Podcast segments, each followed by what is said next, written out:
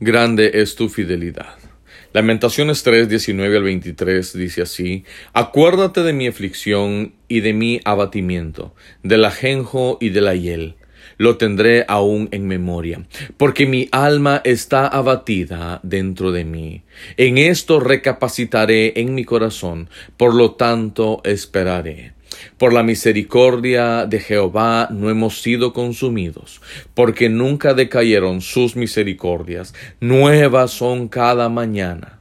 Grande es tu fidelidad. Es evidente que hay amargura, hay queja del dolor en la, en la adversidad el escritor expresa un profundo pesar por el mal que le ha sobrevenido a Jerusalén y al pueblo de Dios. Desde el principio de este libro hay un sentimiento de lamento, valga la redundancia, por eso se llama lamentaciones.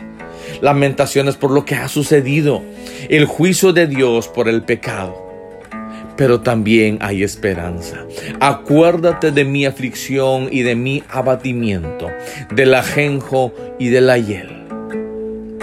Lo tendré aún en memoria, decía el profeta. Cada situación que enfrentamos es para hacernos más fuertes y reconocer que no dependemos de nosotros, sino que nuestra esperanza está en Dios. Por la misericordia de Jehová no hemos sido consumidos. El profeta recuerda que no importa lo derrotados que estaban, aún no habían sido completamente consumidos. Todavía había un remanente y no solo el remanente, sino que también había una promesa de restauración, porque donde quiera que hay vida, o mientras hay vida, hay esperanza. La situación hubiera podido ser peor. Hubieran podido ser consumidos pero no lo fueron, porque nunca decayeron sus misericordias. Incluso en medio de lo duro de la corrección que sufrió el pueblo de Dios, se pudo ver la misericordia. Y estas misericordias cuando se ven, cada día, porque nuevas son cada mañana. Cada día al amanecer tenemos una nueva esperanza de parte de nuestro Dios. Cada día que abrimos los ojos por la mañana, es una nueva oportunidad que Dios nos regala para hacer las cosas de la mejor manera, para enmendar nuestros errores, para tener comunión con Él. Dios nunca ha estado ausente, siempre está presente, aun cuando no le sintamos.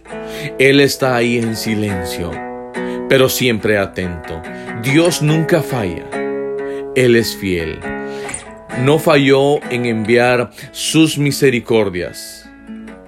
El profeta anunció sus juicios y fueron hechos. También de la misma manera sería fiel en la restauración. Y le dice, grande es tu fidelidad. El profeta se, dirige a Dios de una manera personal.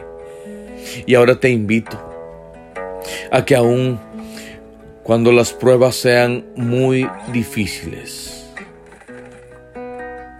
aun cuando las cosas no salgan como tú pienses, aun cuando no haya sanidad, cuando no haya respuesta de parte de Dios, en medio de ese silencio divino, recuerda que los planes de Dios son mejores que los nuestros. Siempre mantengamos la comunión con Dios porque grande es su fidelidad. Que tengas un feliz día y que Dios te guarde.